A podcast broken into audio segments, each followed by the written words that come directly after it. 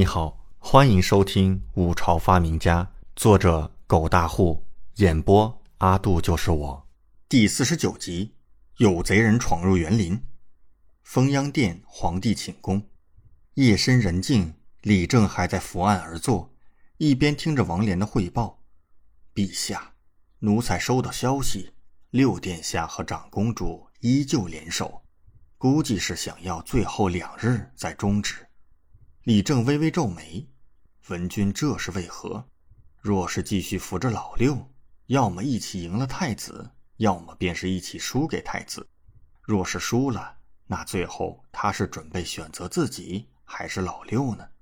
王莲笑道：“陛下，六殿下和长公主殿下也不见得会输。”李正顿时冷笑：“你以为朕不了解太子？朕太了解他了。”这两日你所见的表现，只不过是他故意装的罢了。若是老大和老六联手，太子定然不会继续这般随意。他能为太子，岂是这般简单？陛下说的是。王莲眼神有些复杂。太子殿下之所以能够成为太子殿下，自然是非同一般。一直说长公主李文君是天下第一聪明人。但也不代表太子就是愚人，太子也是一个才智惊人的皇子，不然他也不可能一直稳坐东宫。陛下，今日还有一件趣事。王莲忽然想起什么，神秘兮兮的开口道：“李正看了他一眼，看到王莲憋着不说，有些扬怒道：‘你要说便说，何故来吊朕胃口？小心朕治你一个欺君之罪。’”赏你几十大板，奴才不敢。王莲连忙神色惶恐，露出笑意：“陛下，听说六殿下今日一早进山，用石头砸死了十八头鹿，这事儿已经传疯了。”什么？用石头砸死十八头鹿？荒谬！李正吃惊，同时是不相信。王莲笑道：“昨日有侍卫亲眼看到。”六殿下砸死一头鹿，今日早上他带回来的那些鹿伤口便是乱石之象，此事甚是离谱。不过六殿下自己亲口承认了，是真的。李正神色一愣，深深皱眉，眼眸中甚至有一丝冷意沉浮。他沉声道：“立刻派人去查查老六砸死的那些鹿，看看伤口有何异常。”啊！陛下，这王莲吃惊，快去！李正神色肃穆，是陛下。王莲即刻退去，出去安排。这突如其来的一幕，令得王莲受了一惊。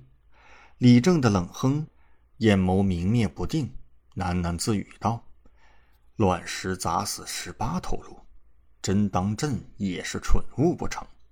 蒙蔽得了别人，蒙蔽不了朕。”李正非常清楚李准的射术和马术，若非用乱石砸死，那李准又是用何手段猎得这么多猎物呢？不管是何手段，都绝技不简单。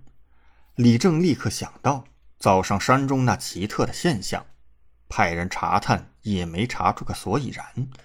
现在李准又弄出如此离奇的事情，天下之事岂会这般巧合？二者间极大可能有联系。报，禁军统领叶红求见。外面响起一个小太监的通传声，让他进来。陛下，身穿甲胄、气势威武十足的叶红大步跨入寝殿，即刻跪地：“臣参见陛下。”李正看着叶红问道：“叶爱卿，这么晚来见朕，所谓何事？”臣罪该万死！叶红声音巨大，直接跪伏在地，大呼该死。李正也有些吃惊，连忙让他起身。出了什么事儿？陛下，臣受命封锁园林，布置防线，未曾想今日夜幕时分，臣的两位手下惨死贼人之手。此时那杀死臣手下的贼人，恐是进了园林，请陛下责罚。叶红重重磕头道：“什么？”李正也是大吃了一惊。叶爱卿，这是怎么回事？怎么会有贼人闯入皇家园林？所图为何？臣该死，臣不知。不过，臣已经派人搜索园林，想必会有结果。叶红咬牙道：“东狩正在进行，忽然有强行杀入者，肯定所图甚大，说不定就是冲着皇帝而来。”叶红内心自然是惶恐无比，他负责护卫，却是让人闯入，此罪不小，搞不好会人头落地。感谢您的收听，请继续收听下一集。